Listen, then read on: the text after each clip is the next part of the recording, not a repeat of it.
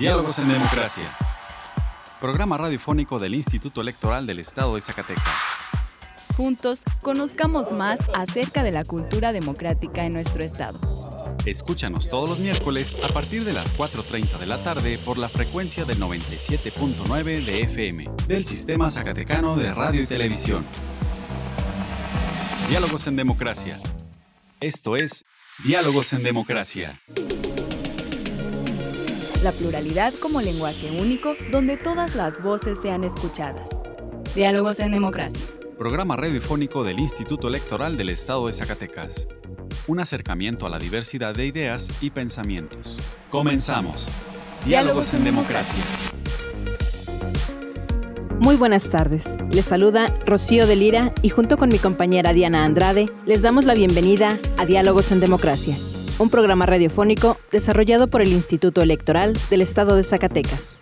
Agradecemos su compañía a una emisión más de Diálogos en Democracia. En el programa de hoy, en nuestra sección de entrevista, hablamos con el consejero electoral, Carlos Casas Roque, sobre la propuesta de reforma electoral. Además, conocerás las últimas noticias de materia político-electoral en nuestra sección de breves electorales. Ahora vamos a nuestra primera sección de efemérides.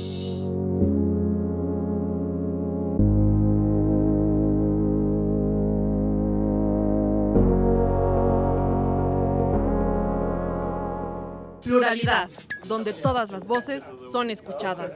Diálogos en democracia. Esta semana en la historia. Efemérides.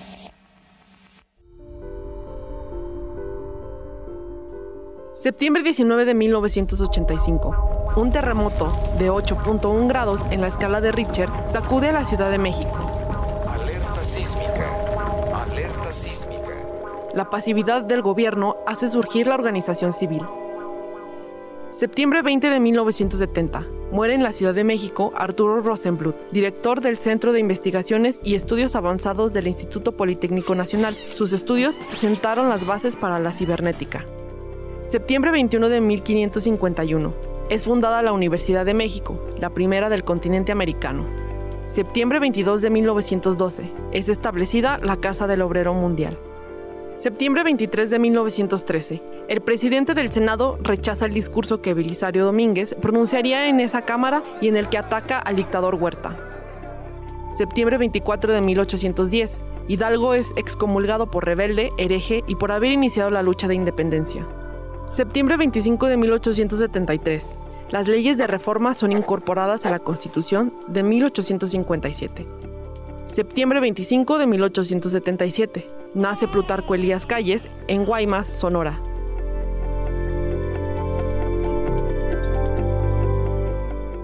Libertad de elegir y decidir es solo nuestra. Diálogos en democracia. Diálogos en democracia. Hoy en nuestra sección de entrevista hablamos con el consejero electoral, Carlos Casas Roque, sobre la propuesta de reforma electoral. Conversando con personalidades del ámbito político electoral.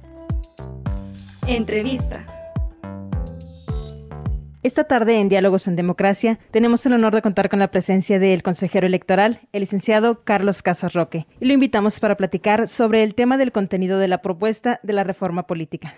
Buenas tardes, licenciado, y bienvenido. Muy buenas tardes, muchas gracias por la invitación. Bueno, pues sin más, iniciamos con nuestra entrevista. Sabemos que se ha dado a conocer que existe la propuesta para discutir y llevar a cabo una posible reforma electoral. En su punto de vista, ¿cree que sea necesaria?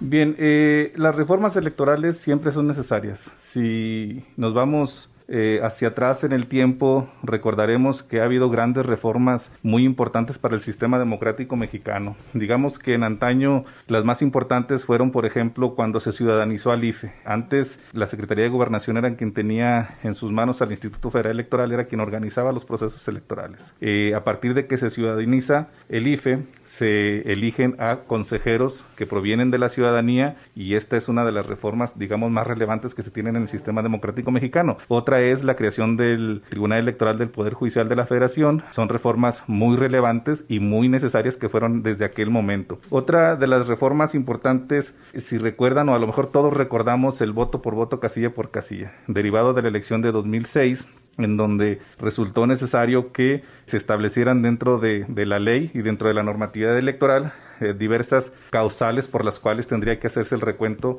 de los votos en las casillas.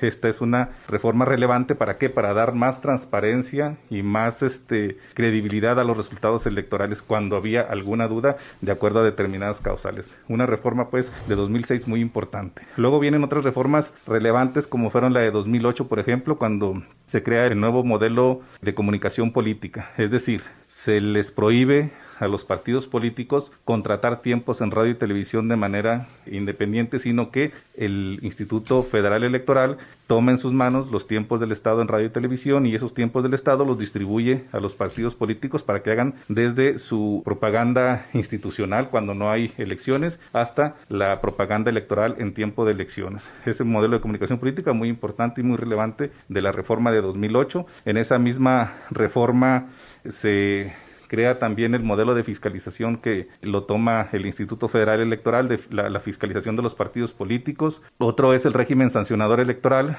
que prácticamente les da funciones jurisdiccionales a los órganos electorales. Es decir, en aquel momento los órganos electorales a nivel nacional y posteriormente también a nivel local fueron los encargados de resolver los conflictos en materia político-electoral a través de los procedimientos especiales sancionadores y fuera de procesos electorales a través de los procedimientos ordinarios sancionadores. Fueron reformas pues muy importantes que, que se dieron. La última, la reforma de 2014, pues también muy relevante donde se crea el Sistema Nacional de Elecciones, pero de eso hablaríamos más adelante. Entonces, ¿qué significa esto? Pues que siempre son necesarias las reformas. Nada más que creo que eh, las reformas deben encaminarse a perfeccionar el sistema democrático de México. Entonces, ¿qué reformas importantes, por ejemplo, en, estas, en estos proyectos que se han estado eh, dando a conocer? Pues a lo mejor es muy relevante el que se pueda crear ya el voto electrónico. El voto electrónico, bueno, pues cumpliría con muchas expectativas de estos proyectos de reforma, que uno de los principales justificantes o justificaciones que tienen para este proyecto de reforma, pues es ahorrar dinero. Obviamente que el sistema de votación electrónica, ya sea a través de, de alguna aplicación de las urnas electrónicas o incluso por internet, que sería ya lo más adelantado, obviamente que va a ahorrar muchísimo dinero. A lo mejor al principio crea gastos importantes grandes, pero que más que gastos pudieran considerarse como inversiones. ¿Por qué? Porque se obtiene la infraestructura electrónica y digital para llevar a cabo la votación electrónica y se va a dejar de imprimir boletas electorales. Nada más que para llevar a cabo esta reforma, obviamente, dependemos mucho de la confianza de los actores políticos. Generalmente no se ha implementado en una elección constitucional en el país de manera completa la votación electrónica porque sigue generando desconfianza entre los actores políticos. Vemos que ya se hizo el voto electrónico para que los ciudadanos que radican en el extranjero puedan votar por las elecciones acá en México, principalmente por presidente de la República y por gobernadores y por senadores, que es lo que hasta el momento contiene la ley. Entonces, esta sería una reforma muy importante. Otra reforma importante, pues eh, pudiera ser que las acciones afirmativas que se han estado implementando en estos últimos procesos electorales también ya pudiera estar eh, plasmada en la ley. Es decir, eh, emitimos acciones afirmativas en favor de las mujeres, en favor de los jóvenes, en el caso de Zacatecas, en favor de las personas con discapacidad, las personas indígenas o las personas de la diversidad sexual, pero estas todavía siguen siendo materia de, de litigios. A veces algunos órganos electorales no las implementan como debe ser, hay inconformidades, medios de impugnación, entonces todavía crea esta polémica, estas acciones afirmativas, entonces, ¿qué mejor que plasmarlos en una reforma electoral que esto ya esté totalmente contemplado en la ley para que no esté sujeto a que pueda aplicarse o no en favor de los derechos humanos de las personas que están en vulnerabilidad, sino que ya sea una obligación legal y constitucional para que los órganos electorales las deban aplicar, como debe ser.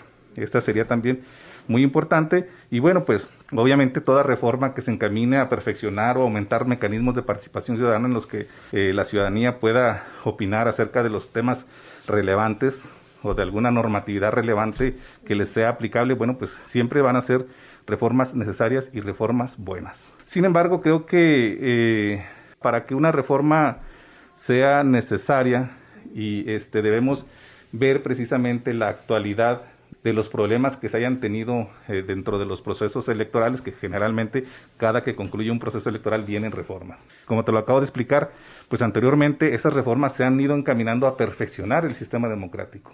Pero ya el hecho de que estemos pensando en una reforma electoral exclusivamente para ahorrar dinero, eh, la del 2014, donde se creó el Sistema Nacional de Electores, se decía que era la razón principal, el ahorrar recursos económicos, pero vimos que con la aplicación de ese nuevo Sistema Nacional de Electores, pues no fue real, al contrario, costó más la elección, se multiplicó el recurso económico gastado, entonces no cumplió con ese objetivo. Ahora, con los proyectos que se han estado presentando, sigue siendo uno de los parámetros principales, el ahorrar recursos. Creo que no va por ahí, no debe ir por ahí una justificación para una reforma electoral, ni tampoco pensando en disminuir a los órganos electorales o en eliminar a los órganos electorales locales. Creo que no es la forma. Más que eh, pensar en los órganos, hay que pensar en los procedimientos y en los sistemas electorales. Y a partir de ahí hacer reformas que nos perfeccionen ese sistema y que puedan crear mayor confianza, mayor transparencia y mejores resultados en la organización de procesos electorales, que finalmente es donde mayor impacto tienen las actuaciones de los órganos electorales. Consejero, nos comentaba que la última reforma electoral fue en 2014. ¿Qué aspectos fueron más destacables en su momento? Bueno, en la reforma de 2014, pues eh, efectivamente lo más destacable fue la creación del nuevo Sistema Nacional de Elecciones. ¿A qué se refiere esto? Que el Instituto Federal Electoral deja de ser eh, un órgano que exclusivamente regulaba y organizaba los procesos electorales federales. Cambia eh, de nombre de Instituto Federal a Instituto Nacional. ¿Por qué? Porque se convierte en el órgano rector de las elecciones a nivel nacional. Sin embargo, el que sea el órgano rector no significa que organizaba las elecciones a nivel nacional.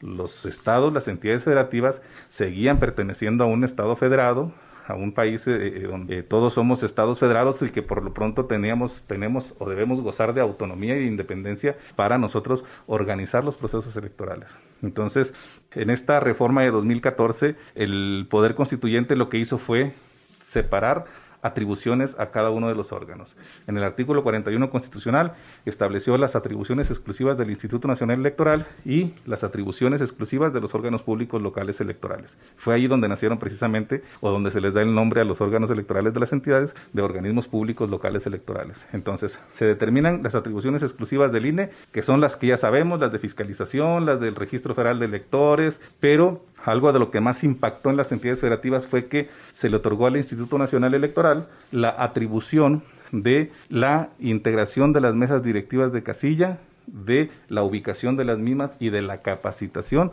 a quienes fungirán como funcionarios de casilla esta atribución que se le da como exclusiva al INE, si bien en los propios transitorios de la reforma se entendía que desde ese momento eh, ya eran delegadas a los órganos públicos locales electorales, que a lo mejor era lo mejor o lo más lógico, sin embargo, eh, desde el 2014 el INE aprueba un acuerdo en el Consejo General en donde retoman esas actividades para ser ellos quienes de manera exclusiva las realicen. A partir de entonces aplica ese acuerdo del Consejo General y son ellos quienes llevan a cabo todas estas actividades. Sin embargo, eh, como te comento, para los órganos públicos locales electorales fue una de las reformas que más influyeron en esa parte, en esta materia que te estoy comentando de la integración, la ubicación y la capacitación de los integrantes de mesas directivas de casilla, que es algo que creo que ha influido en algunos resultados, eh, no, no quiero decir negativos, pero sí resultados que no son favorables para eh, el día de la jornada electoral y que luego traen consecuencias en los cómputos municipales y distritales que más adelante lo explicaría. En este tiempo se han ventilado algunas propuestas en la reforma electoral, pero a grandes rasgos, ¿qué elementos le llaman más la atención de estas propuestas? Pues mira, las propuestas, obviamente, como te digo, traen cosas muy importantes y que creo que serían muy positivas para el sistema democrático mexicano. Una de las propuestas relevantes que traen es este iniciar con el voto electrónico, dejar de lado el papel, irnos a las tecnologías de la información para llevar a cabo la votación. Eh, en la elección pasada ya en tres entidades federativas hubo como proyectos o como pruebas de, la votación electrónica, se instalaron algunas casillas electrónicas y los resultados fueron muy importantes y muy positivos y no hubo ninguna desconfianza en ese sentido, pero nos falta llegar a la confianza plena para que ya toda la votación pueda ser de manera electrónica. Sin embargo, bueno, si prospera esta eh, modalidad de voto en la propuesta, en el proyecto de reforma que se está dando a conocer, pues creo que sería una reforma muy relevante y muy positiva para nuestro país.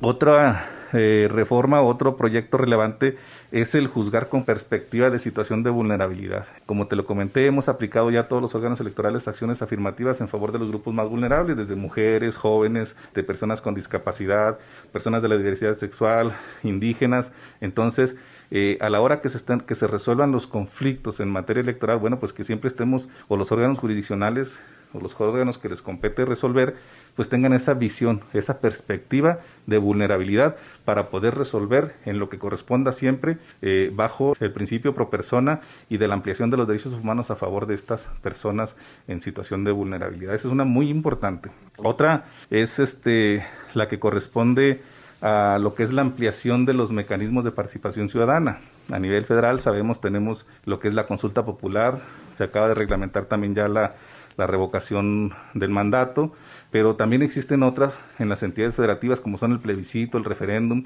que en el caso de Zacatecas están dentro de nuestra ley de participación ciudadana, no están a nivel federal. Entonces, este, es importante que estos proyectos de reforma están ampliando estos mecanismos de participación para que la ciudadanía pueda opinar sobre los temas que les atañen en su entidad federativa, incluso en su propio municipio. Y otro muy importante también es la del presupuesto participativo. Es una eh, mecanismo de participación ciudadana que yo lo conozco en la Ciudad de México es un mecanismo que ya está perfeccionado, que ya tienen muchos años implementándolo y creo que es muy importante que la ciudadanía pueda opinar acerca de proyectos o que puedan proponer proyectos de donde un determinado porcentaje de, del presupuesto de, de, la entidad pudiera destinarse a llevar a cabo ciertas políticas públicas ahí en la comunidad. Esto, son cuestiones muy relevantes que creo yo que son muy positivas para nuestro sistema democrático. Hay otros eh, proyectos que eh, han generado más ruido, eh, principalmente en el caso de nosotros, de los órganos públicos locales electorales. Bueno, pues una de las propuestas que hay es la desaparición de los órganos públicos locales electorales y este, otras propuestas que también son dignas de análisis es la disminución, por ejemplo, en el caso de las senadurías que se propone eliminar las eh, senadurías, las 32 senadurías de, por el principio de representación proporcional y otra es también disminuir las diputaciones de representación proporcional de 200 a 100. Todo este tipo de posibles reformas, aparte de la que también ha sido muy sonada mediáticamente de disminuir el número de consejeros en el Consejo General del INE, pues bueno, creo que general eh, seguramente van a ser analizadas obviamente por todos los institutos políticos en, en el Congreso de la Unión y ahí habrá pues opiniones de quienes están defendiendo estos proyectos y habrá opiniones seguramente de quienes no están de acuerdo con los mismos, pero pues finalmente eh, nosotros tendríamos que acatar lo que se disponga en el Congreso de la Unión si las dos terceras partes de la Cámara de Diputados disponen que determinadas reformas suban a, tribuna, pues eh, así será. Si se aprueban, bueno, pues tendremos que acatar lo que, lo que así corresponda. Estos son algunos de los puntos más relevantes que hay en los proyectos de reforma que se han estado ventilando. Representando el libre derecho a la elección. Diálogos en democracia. Libros, películas, música. Diálogos en cultura. Marcha de la bronca. Pedro y Pablo.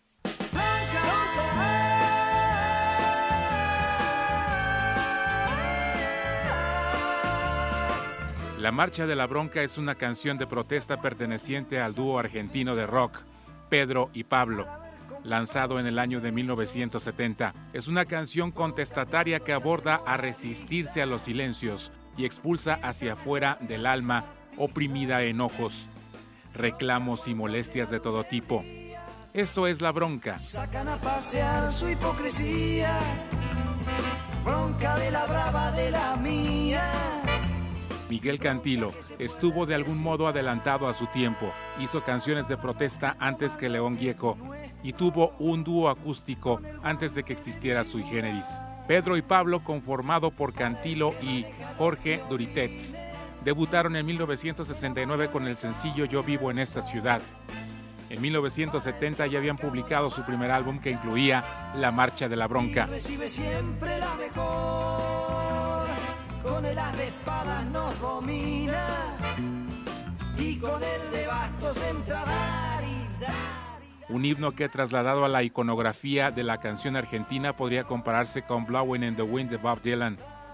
Fue también el primero de sus conflictos con la censura, una constante en su carrera, al menos hasta el restablecimiento de la democracia. De esta manera comienza la canción en la que el mundo desigual que ven Pedro y Pablo en ese entonces va de la mano con la implementación de un orden moral en la cultura oficial que persigue al artista por ser distinto.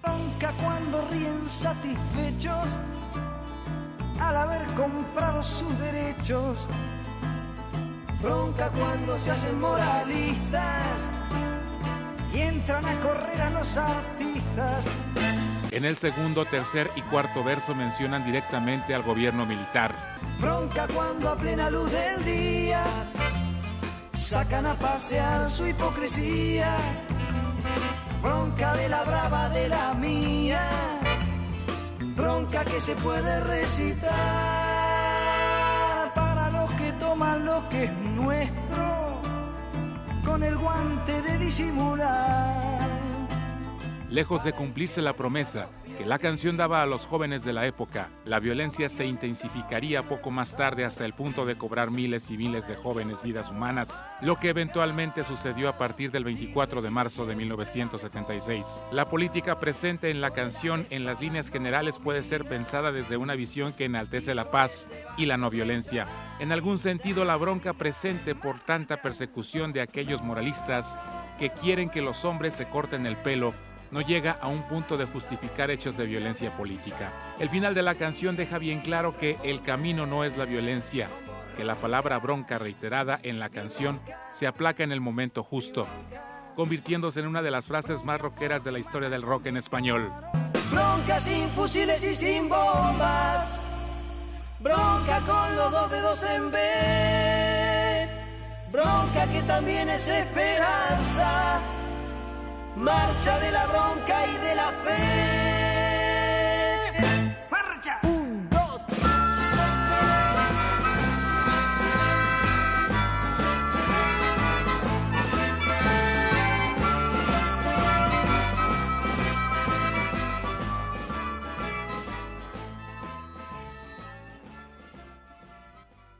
Nuestra elección en la diversidad de, en la diversidad de pensamiento.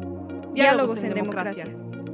Si te interesa conocer más información al respecto, te invitamos a encontrar más cápsulas interesantes en nuestro canal en Spotify. Encuéntranos como Radio IES. Y si te interesa que hablemos de un tema en especial, envíanos un correo a diálogos.ies.gmail.com. Tu opinión y participación es muy importante para nosotros. Ahora vayamos a escuchar nuestra sección de breves electorales. Las últimas noticias en la materia. Breves electorales. Durante el proceso electoral 2020-2021 en Zacatecas, se desarrollaron 29 debates políticos. Puedes consultar la grabación de los mismos desde nuestro canal ISTV o consultar la memoria de los mismos con datos estadísticos en www.ies.org.mx. Si te interesa conocer sobre el voto de los mexicanos residentes en el extranjero, te invitamos a visitar el sitio web www.votoextranjero.mx. Conoce los resultados de votación durante el proceso electoral 2020-2021, así como estadísticas históricas y material didáctico.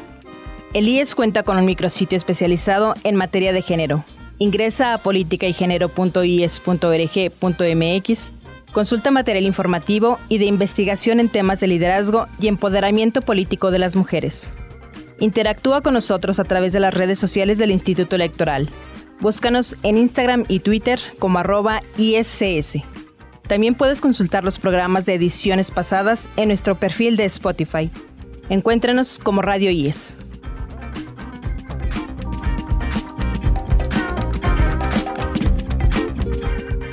Pluralidad, donde todas las voces son escuchadas. Diálogos en democracia.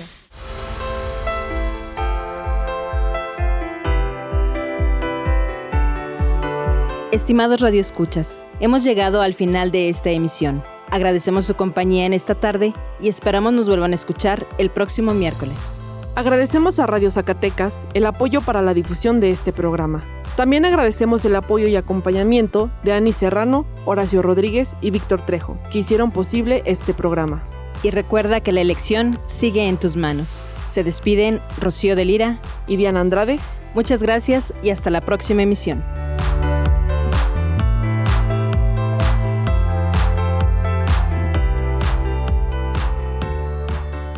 Esto fue Diálogos en Democracia. un espacio del Instituto Electoral del Estado de Zacatecas para la promoción del diálogo y la cultura democrática. Te esperamos en nuestra próxima edición. Diálogos en Democracia. Diálogos en Democracia